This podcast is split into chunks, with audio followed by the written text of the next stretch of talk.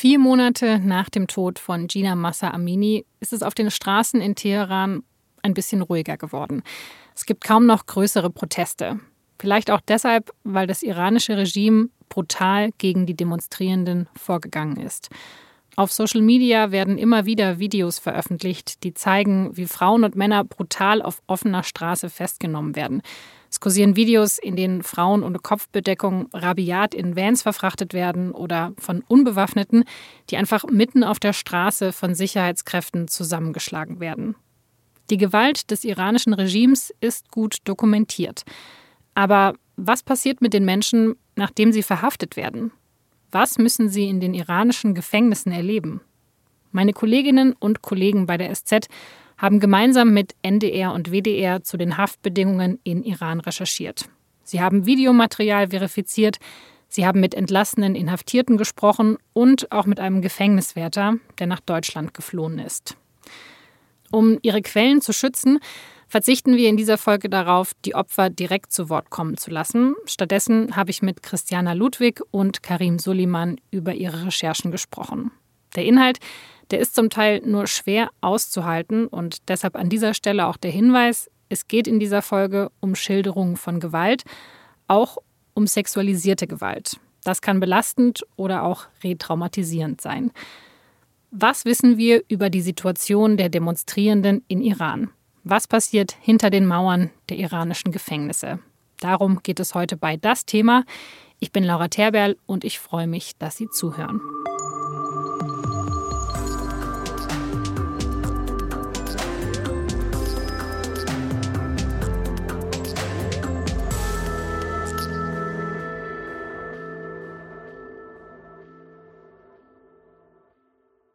Christiana, Karim, schön, dass wir über eure Recherche sprechen können. Ihr habt zusammen mit einem ganzen Team an Journalistinnen und Journalisten zur Situation der Menschen in Iran recherchiert. Was ja natürlich gar nicht mal so einfach ist, weil ja keiner von euch ist direkt vor Ort. Ihr musstet das, ihr habt das von Deutschland aus recherchiert. Ganz genau, das ist die Herausforderung. Und äh, der zweite Punkt ist, dass es für Menschen, die im Iran sind, sehr gefährlich ist, mit ausländischen Medien zu sprechen. Und wir hatten dann das große Glück, zwei persischsprachige freie Journalisten zu treffen, die uns bei dieser Recherche unterstützt haben und eben auch ein großes Netzwerk von Iranerinnen und Iranern mitgebracht haben, also mit diesen Menschen regelmäßig ohnehin in Kontakt stehen oder eben über die sozialen Medien verbunden sind und die auf diese Weise Kontakt aufnehmen konnten. Ihr wolltet ja vor allem rausfinden, wie die Situation in den Gefängnissen ist, also wie die Haftbedingungen der Menschen dort sind. Ähm, wie seid ihr da vorgegangen? Ich glaube, es ist generell so bei solchen großen Recherchen und wenn es so ein großes Thema gibt, wo sich quasi erstmal das Thema aufdrängt und dann man überlegt, erstens, was will man machen und b, wie will man es machen, dass man so ein bisschen alle möglichen Angriffswinkel durchgeht, die man so als Journalistin oder Journalist zur Verfügung hat. Sprich, mit Betroffenen sprechen, mit Expertinnen und Experten sprechen, Dokumente auswerten, offizielle Stellen anfragen, diese alle Methoden, die einem so ein bisschen zur Verfügung stehen, der ganze Werkzeugkasten, wenn man so will. Und das sind wir sozusagen auch durchgegangen und haben geguckt, was lässt sich hier anwenden und was ist am sinnvollsten. Der Staat ist wahnsinnig hinterher, alles äh, geheim zu halten. Und ähm, dementsprechend ist es umso reizvoller, Wege zu finden, das zu umgehen, und aber gleichzeitig eben auch eine große Herausforderung. War es da wirklich dann auch schwierig, Menschen zu finden, die dann bereit waren, euch ihre Geschichte zu erzählen? Was das Allerwichtigste war bei den Gesprächen mit diesen Menschen, war es ihnen zuzusichern, dass sie absolut anonym bleiben. Also auch in unserem Text ist der überwiegende oder fast alle bis auf eine Person haben wir anonymisiert und zwar so weit, dass wir versucht haben, nicht mal die Stadt zu nennen, in der sie leben. Äh, also unter dieser Voraussetzung haben die Menschen auch nur mit uns gesprochen, eben weil sie sich durch ein Interview mit ausländischen Medien so sehr in Gefahr begeben. Was wir gemerkt haben oder was ich auf jeden Fall gemerkt habe, ist, dass es ähm, ein großes Abwiegen gibt ähm, seitens der Menschen im Iran zwischen dem Bedürfnis unbedingt ähm, sich mitteilen zu wollen, unbedingt einen Weg zu finden, um das, was in ihrem Land passiert und was ihnen angetan wird, nach außen zu kommunizieren aber eben auch der berechtigten Angst und Sorge ähm, dafür, die Konsequenzen zu tragen, wenn sie dabei erwischt werden. Ja, ich glaube, diese Skepsis kommt ja auch daher, dass viele der Menschen, mit denen ihr gesprochen habt, ja eben diese Gewalt erlebt haben. Also die wissen, was passiert, wenn, ja, wenn eben, ähm, ja, wenn sie aufgegriffen werden von der Polizei. Ähm, was haben diese Menschen euch erzählt? Was, was erlebt man dann, wenn man eben, ja, bei Verhören auf Polizeistationen ist? Was passiert da? Ja, also das, was uns die Menschen erzählt haben, ist übereinstimmend ein Bericht von ziemlich großer Brutalität, also sowohl körperlich als auch auf einer psychischen Ebene. Die Menschen erzählen davon, wie sie körperlich misshandelt wurden, also beispielsweise durch Schläge, Tritte, durch Peitschenhiebe oder auch den Einsatz von Elektroschockern. Es gibt sogar Berichte von Vergewaltigung und sexueller Gewalt, nicht unbedingt nur durch Menschen, sondern auch durch Gegenstände die medizinische Situation in den Gefängnissen ist drastisch. Also die, die Menschen werden einerseits äh, geschlagen, ihnen werden Knochen gebrochen und dann werden diese Knochenbrüche tagelang nicht behandelt. Das haben wir mehrfach gehört. Es wird mit anderen Mitteln gearbeitet, also beispielsweise mit überfüllten Zellen, mit schlechter Hygiene, also mit, mit äh, Zellen, in denen keine Toilette vorhanden ist und die Menschen neben ihren eigenen Fäkalien im Grunde sitzen und schlafen müssen. Es wird Kälte eingesetzt, also die Menschen werden bewusst äh, ja in kalte Zellen gesperrt, damit sie frieren müssen. Und es gibt auch Berichte von Schlafentzug. Und was uns auch untergekommen ist äh, in einigen Fällen und wo es eben auch schon früher Hinweise gab, ist, dass den Menschen in Haft Medikamente verabreicht wurden, wo man nicht genau weiß, was das eigentlich ist und ob es ihnen am Ende gut tut. Es gibt einerseits die physische Folter, was Christiane gerade erzählt hat, aktiv mit Schlägen und Tritten und eben auch passiv, indem Leute einfach äh, in eiskalte, enge Zellen gesteckt werden.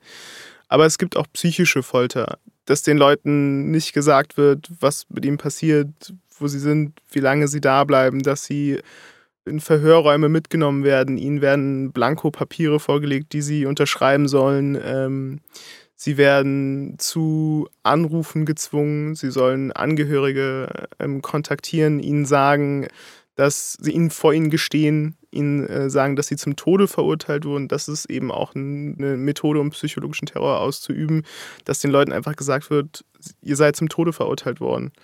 Und äh, es gibt sogar Berichte von gestellten Exekutionen, dass Leuten also wirklich Schlinge um den Hals gelegt wurde und gesagt wurde, so, das war's jetzt und nur um sie dann am Ende wieder die Stünge wieder abzunehmen und sie wieder abzuführen und wieder in die Zelle zu bringen. Was auch noch zu dieser psychologischen Folter gehört, ist, dass den Menschen einfach Lügen erzählt wurden. Also wir haben Fälle, wo den Leuten erzählt wurde, dass ihre Mutter zu Hause gestorben ist, dass sie einen Herzinfarkt hatte. In einem anderen Fall wurde gesagt, die Mutter sei ein paar Zellen weiter auch verhaftet worden und sitze da und weine. Äh, jemand hat erzählt, ihm sei erzählt worden, seine Schwester äh, würde gerade vergewaltigt. Also so wird eben der Versuch unternommen, wirklich bleibenden Eindruck zu hinterlassen. Wie viele Menschen sind in diesen Gefängnissen? Also in welcher weiß man, was von der Größenordnung sich das bewegt? Menschenrechtsorganisationen erheben äh, oder haben jetzt in den aktuellen Protesten Zahlen erhoben und haben über 19.000 Menschen gezählt, die nur seit September im Zuge der aktuellen Proteste äh, inhaftiert wurden. Und darüber hinaus ähm, sind bereits schon jede Menge Menschen äh, im, im, Iran ähm, inhaftiert im Zusammenhang mit ähm, anderen äh, oppositionellen Aktivitäten oder eben auch ganz normale, sag ich mal, äh, Kriminelle. Allein das ist auch schon ein Angst- und ein Schreckensfaktor, dass äh, die, die Gefängnisse und äh, die Haftinstitutionen alle völlig überlastet sind. Also das berühmteste oder berüchtigste Gefängnis äh, im und aus Iran ist ja Evin und das ist eigentlich für 320 Leute äh, konzipiert und es gab offizielle Zahlen, die durchgesickert sind Mitte der 2000er, die von dem Vielfachen sprachen, von, von über 2000. Und durch NGOs und durch mehrere Berichte von Zeuginnen und Zeugen wissen wir oder haben wir eine sehr gute Vorstellung davon, dass es aktuell nochmal wesentlich, wesentlich mehr sind. Und diese Enge und dieses äh, zusammengepfercht sein. Ähm, allein das ist auch schon eine Sache, vor denen Menschen berechtigterweise wahnsinnige Angst haben. Das heißt, dieses ja berüchtigte Gefängnis war schon, bevor diese Proteste angefangen haben, über, überfüllt, überlastet. Und dann kann man sich jetzt ja vorstellen, wie viel voller es jetzt noch ist. Genau, also das Evin-Gefängnis ähm, ist noch unter ähm, dem, dem Schah-System äh, erbaut worden, also noch vor der ähm, Islamischen Revolution 79 und wurde da schon benutzt, um Oppositionelle einzusperren und zu drangsalieren. Das heißt, die Situation, also dass wirklich Folter und diese Methoden angewandt werden, ist wahrscheinlich auch nichts Neues, sondern das ist Teil von, von diesem Regime. Das ist nichts Neues, das, das ist ein äh, Teil von, vom Regime und was es auch Teil tatsächlich äh, von dem äh, Regime gelernt hat, das äh, vor dem aktuellen Regime existiert hat.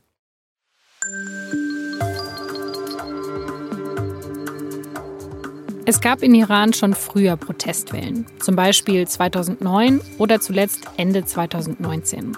Auch damals ist das Regime brutal gegen die Demonstranten vorgegangen. Die aktuellen Proteste, die haben vor fünf Monaten begonnen, wegen des Todes der 22-jährigen Kurdin Gina Massa Amini. Sie wurde im September in Teheran von der Sittenpolizei festgenommen, offenbar weil sie ihre Kopfbedeckung nicht nach den Vorschriften getragen hatte.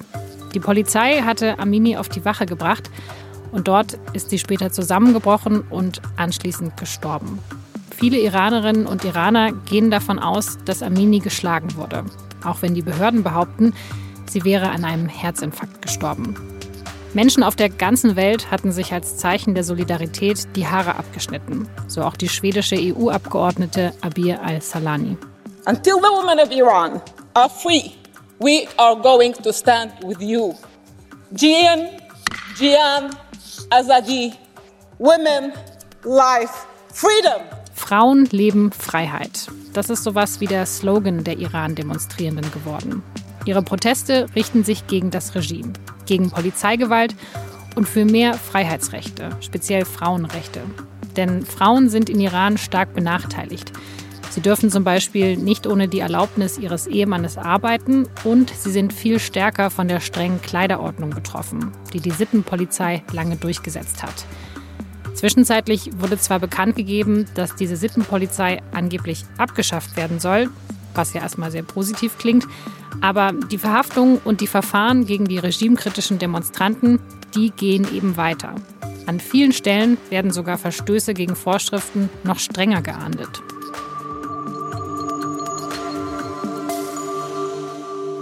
Ihr habt ja mit einigen Menschen gesprochen, die eben auch in diesen Gefängnissen, ja, also die inhaftiert wurden. Ähm, könnt ihr eine der Geschichten vielleicht mal ausführlicher erzählen? Shahya Shams ist ein Student. Er ist erst 22 Jahre alt und war, ähm, ist jetzt schon das dritte Mal im Gefängnis gewesen. Also er war schon, als er 18 war, einmal inhaftiert.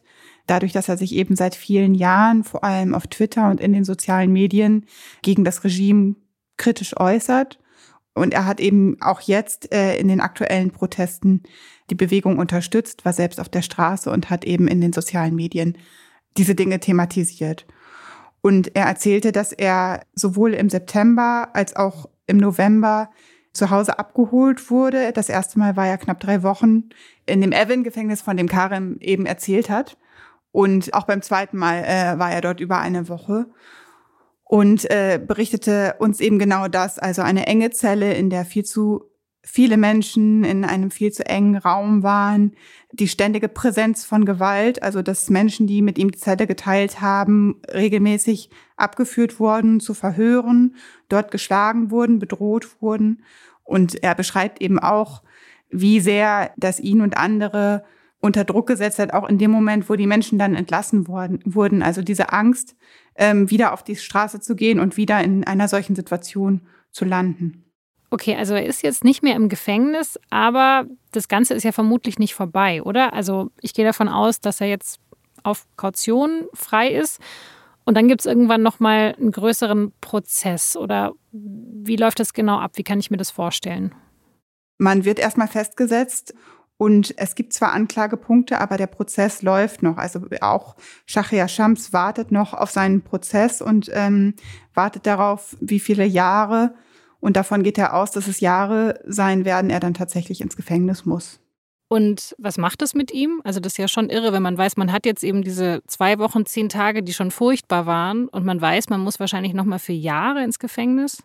Ja, das kann ich mir auch kaum ausmalen, wie es, wie es den Menschen geht. Also ich meine, und das betrifft ja auch nicht nur ihn, sondern auch die anderen Menschen, mit denen wir gesprochen haben, die Furchtbares erleben in Haft und dann zwar wieder entlassen sind, aber auf ihren Prozess warten und davon ausgehen müssen, dass sie wieder zurück müssen in die Gefängnisse. Bei Shahriar Shams ist es so, dass er nach wie vor politisch aktiv ist, also dass er sich nach wie vor für die Proteste engagiert. Also er ist sogar nach der äh, Entlassung aus der Haft zu Hause in Hungerstreik getreten aus Solidarität mit den Menschen, die sich noch in Haft befinden. Das ist sicherlich auch ein, ein besonderer Fall bei ihm, also ein junger Mann, der sehr, sehr mutig ist. Und dem gegenüber stehen sicher viele andere Menschen, die sich erstmal gut überlegen, inwieweit sie sich gerade noch trauen, sich an den Protesten zu beteiligen. Weil das ist ja wahrscheinlich auch die Strategie des Regimes, also dass sie die jungen Leute bricht und ja, dass die jungen Leute dann Angst haben, auf die Straße zu gehen, Angst haben, sich gegen das Regime auszusprechen.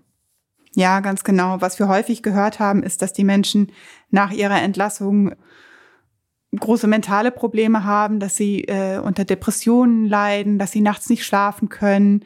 Was auch Shahia Shams sagt, dass viele seiner Freunde äh, mit dem Gedanken spielen, sich das Leben zu nehmen, dadurch, dass ja die Belastung eben so groß ist und die Perspektive so schlecht. Also ich könnte an der Stelle auch äh, von von einem Mädchen berichten, einer 15-Jährigen, die mir bei dieser Recherche sehr in Erinnerung geblieben ist.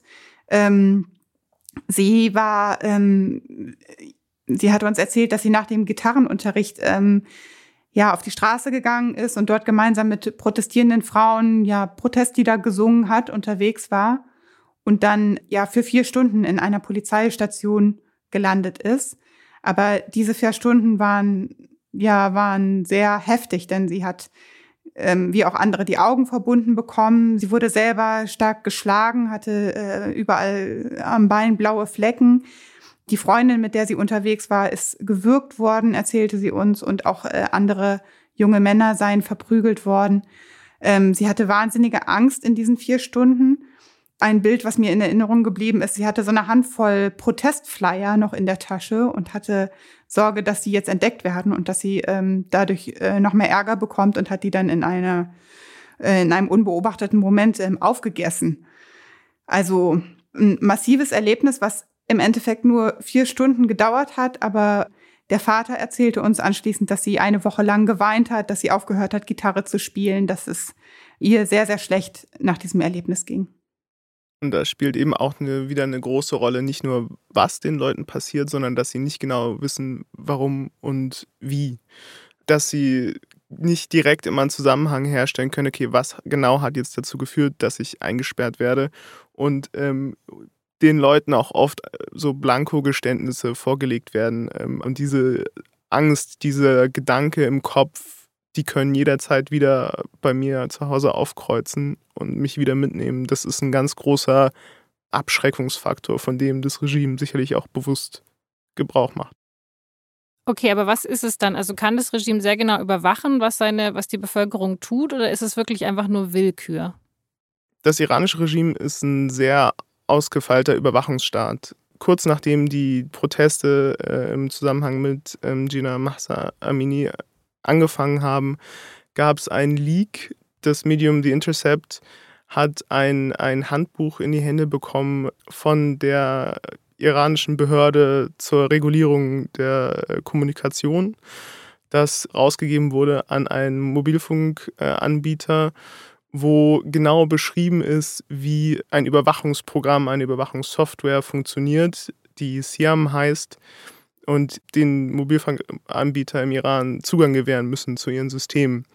Ähm, sie können zum Beispiel bestimmen, wann ein Handy äh, wo auf welchen Funkturm äh, mit sich mit welchem Funkturm verbunden hat. Das heißt, wenn es jetzt einen Protest gab äh, an einem bestimmten Ort, können Sie im Nachhinein abfragen, ähm, Mobilfunkanbieter X, welche Handys haben sich zu der Zeit damit äh, verbunden.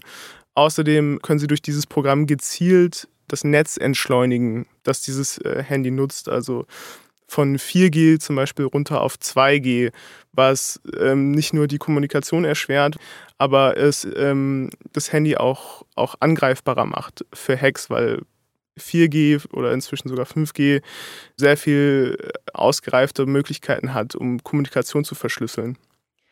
Okay, also es ist jetzt nicht so, dass jetzt ähm, das iranische Regime eben alle Nachrichten von all seinen Bürgern lesen kann, aber es ist eben schon so, dass sie die Geräte sehr gut orten können und sie können halt das Internet drosseln für, für die Bevölkerung. Das ist möglich. Genau, es gibt sozusagen zwei Ebenen, mit denen das Regime versucht, die Kommunikation seiner Bürgerinnen und Bürger zu kontrollieren. Es gibt diese sehr gezielten Aktionen und Angriffe, die etwas ausgefeilter sind und auch äh, neuer sind. Aber es gibt auch ähm, stumpfere Instrumente, sage ich mal. Also gerade früher war es üblich, dass das Regime auch einfach mal allgemein großflächig das Internet ähm, gedrosselt oder sogar abgeschaltet hat. Das ist aber natürlich nicht so richtig im Sinne des Regimes oder nicht ideal. Einerseits, weil es eben dadurch jeder mitbekommt, dass irgendwas vor sich geht. Zweitens, der Schreckensfaktor nicht so groß ist, weil man eben nicht als Einzelperson betroffen ist. Und äh, drittens auch tatsächlich, dass dem Land ja wirtschaftlich schadet. Also ähm, auch im Iran wird eben sehr viel über das Internet äh, kommerziell abgewickelt und das Regime hat ein Interesse daran, dass das funktioniert, ohne dass Leute eben regimekritische Sachen posten. Langfristig, es gibt eine Behörde in Iran, ähm, die hat den, den Namen äh, der Hohe Rat für den Cyberspace. Das ist ein bisschen versucht, das zu übersetzen. Aber ähm, das ist eine Behörde, die ist seit 2006 äh, auf der Liste ähm, der Feinde der Pressefreiheit von Reporter ohne Grenzen. Und diese Behörde hat letzten Endes, ähm, die wurde ins Leben gerufen, weil das Regime eben die Gefahr erkannt hat, die von einem unabhängigen Internet ausgeht.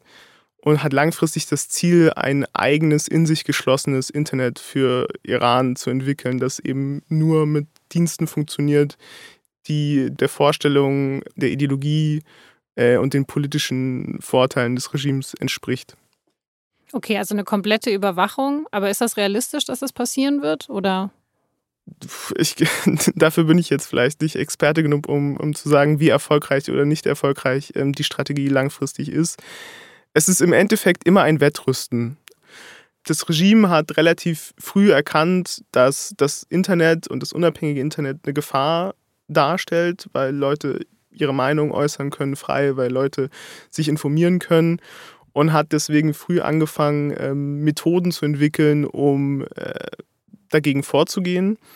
Aber die Bevölkerung hat dann wiederum sich Wege und Mittel überlegt, um die Zensur und die Verfolgung äh, seitens des Regimes zu umgehen.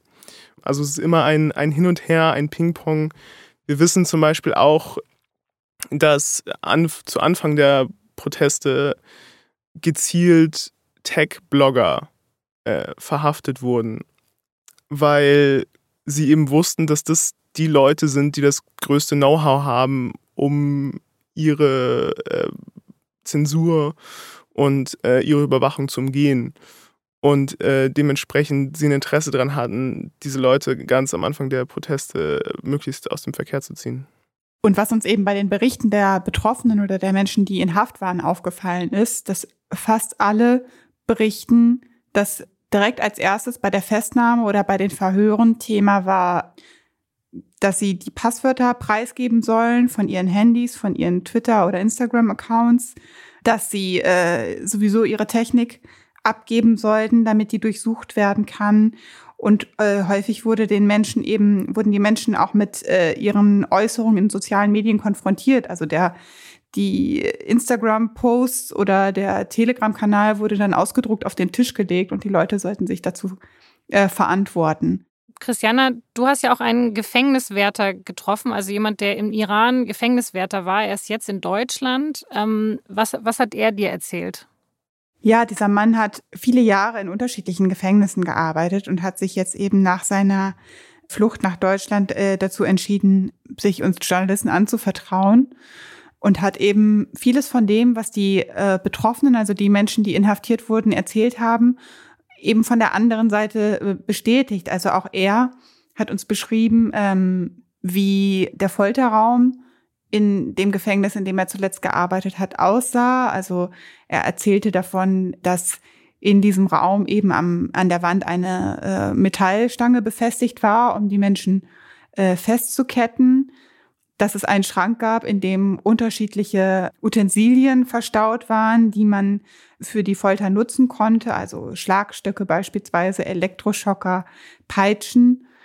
Was ich interessant fand, ist, dass dieser Vorgang zumindest was das Auspeitschen angeht, ähm, sogar sehr bürokratisch geregelt ist. Also wir konnten auch einen Blick werfen auf ein Formular, wo offensichtlich wird, dass die Menschen, die ausgepeitscht werden, anschließend dieses Formular ausfüllen müssen mit ihrem Namen, der Zahl der Peitschenhiebe, die sie erhalten haben und ihrer Unterschrift.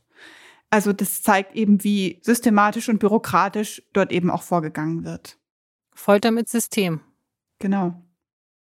Aber also er war ja auch Teil von diesem System in dem Fall. Ja, absolut. Auch er ähm, hatte seine Vorgaben und auch er ähm, musste eben äh, Häftlinge in diese Folterräume führen und äh, ja, die Befehle ausüben. Und warum ist er dann geflohen? Er sagt, dass er einerseits mit den aktuellen Protesten sympathisiert hat, also dass er die, ja, die Ziele der Protestbewegung unterstützt. Und er sagt, er kann mit der Doppelmoral, die überall im Land herrscht, einfach nicht mehr leben. Also, dass eben auf der einen Seite nur die Menschen so wie er es beschreibt, äh, beispielsweise im Beruf oder äh, ja in, im Leben an offiziellen Stellen vorankommen, die nach außen hin ein gläubiges, frommes Leben führen, regelkonform und dass dann aber, wenn die Türen zugehen, die Menschen ganz anders denken, ihre Kopftücher ablegen, Alkohol trinken und ähm, ja und sich nach einem anderen Leben sehen und dass diese Doppelmoral etwas ist, was ihn schon lange stört und ähm, schon lange vor der Protestbewegung ähm, den, der Wunsch bei ihm bestand, ähm, das Land zu verlassen.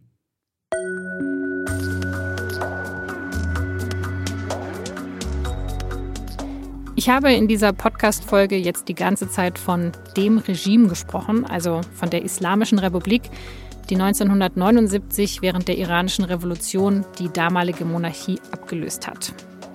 Wenn es jetzt aber um die Sicherheitsbehörden im Land geht, dann muss man nochmal unterscheiden. Da haben wir auf der einen Seite die klassische Exekutive, die Polizei.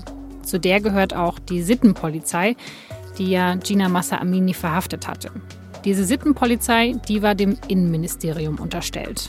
Aber auf der anderen Seite haben wir in Iran noch die sogenannte Revolutionsgarde.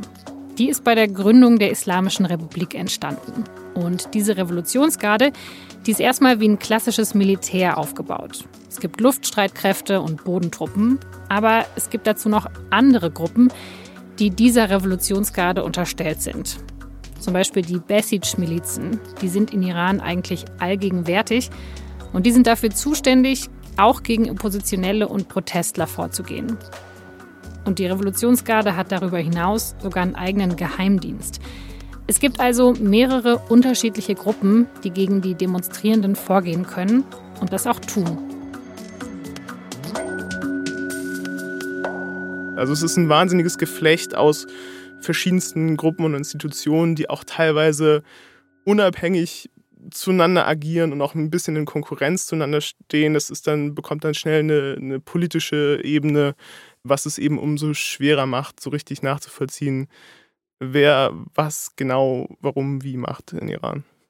Ja, und wenn man sich die Gefängnisse anguckt, dann ähm, gibt es, also gibt es Haftanstalten im Land, die sowohl zu der einen als auch zu der anderen Organisation gehören. Also die meisten unterstehen, so wie, so wie hier in Deutschland, den Justizbehörden. Es gibt aber auch Haftanstalten, die zum Beispiel dem Geheimdienst oder den Revolutionsgarden unterstehen.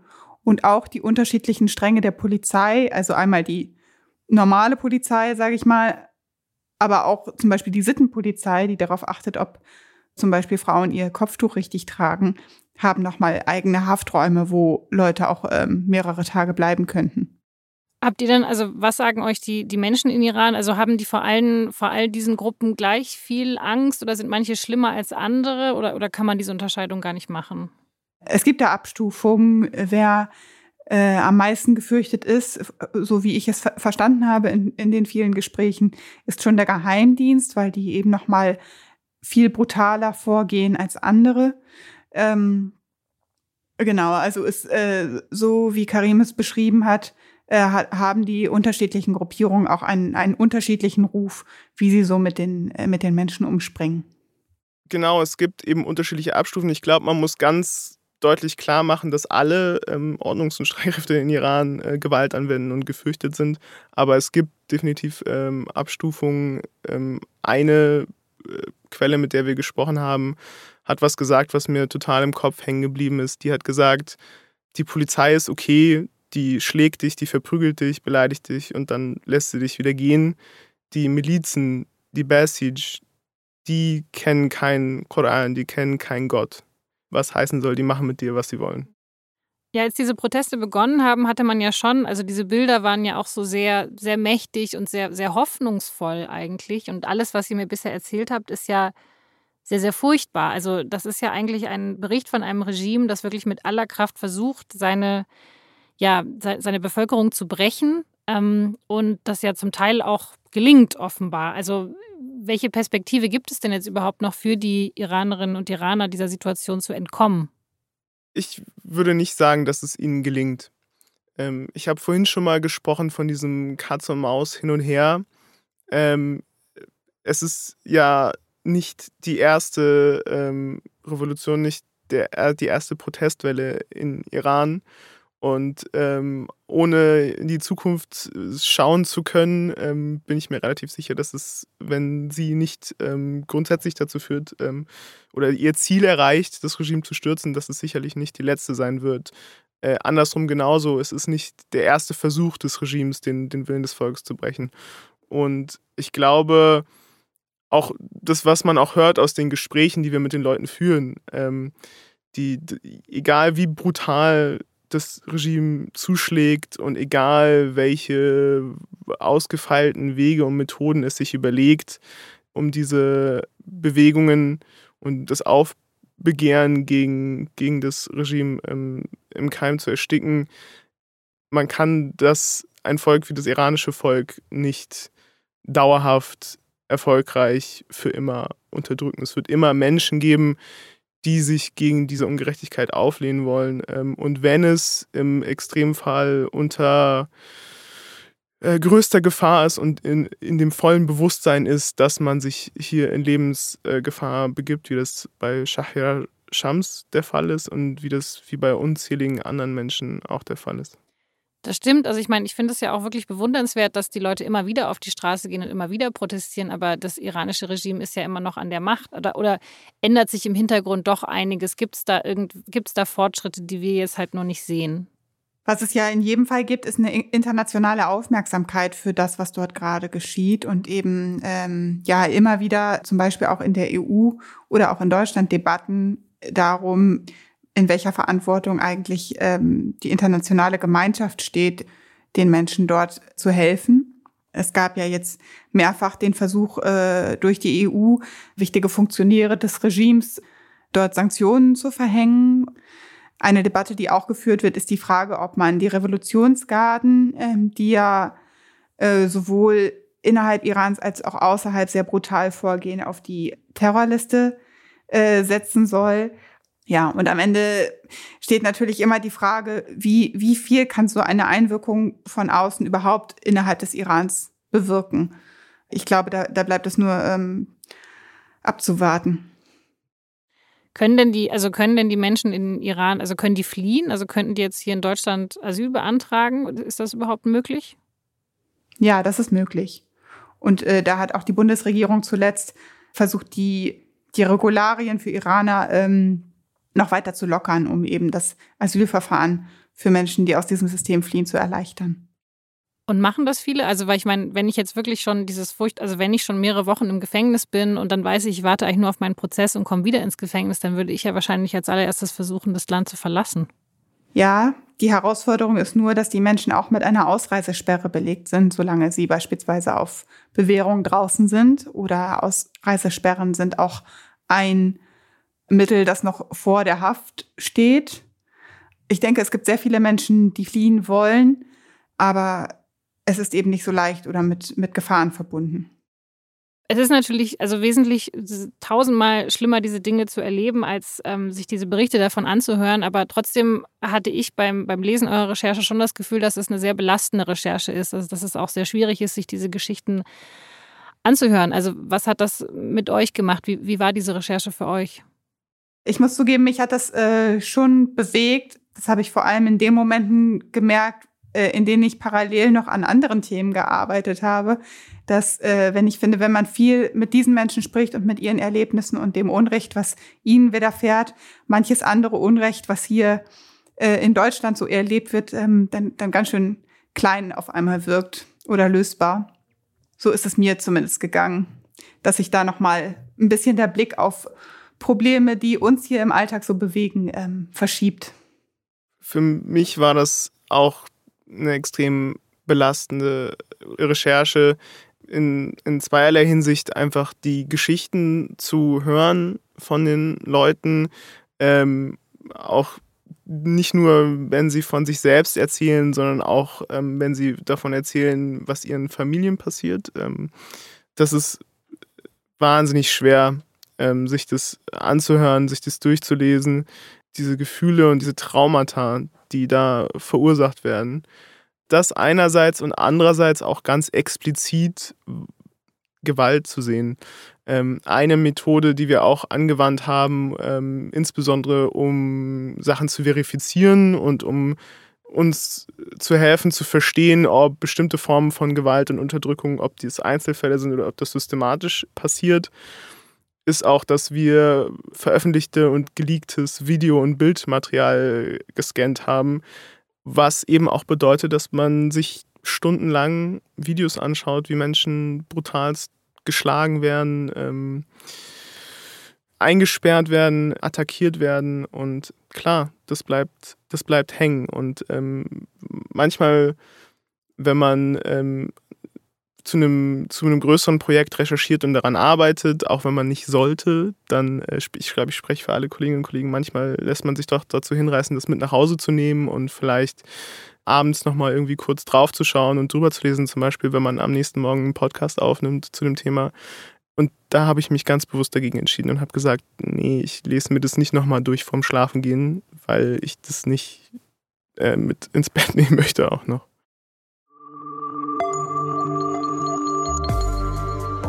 Das war das Thema mit Christiana Ludwig und Karim Suliman. An der ganzen Recherche waren beteiligt Daniel Drepper, Bamdad Tesmaili, Benedikt Treubel, Faranak Rafiei, Dunja Ramadan, Nadja Tausche und Lea Weinmann. Ich habe Ihnen den Text des Rechercheteams in den Show Notes verlinkt. Diese Folge von Das Thema wurde produziert von Sabrina Höbel und Caroline Lenk. Falls Sie Feedback, Themenvorschläge oder sonstige Anregungen für uns haben, dann schreiben Sie uns gerne eine Mail an podcast.sz.de. Vielen Dank fürs Zuhören und bis zum nächsten Mal.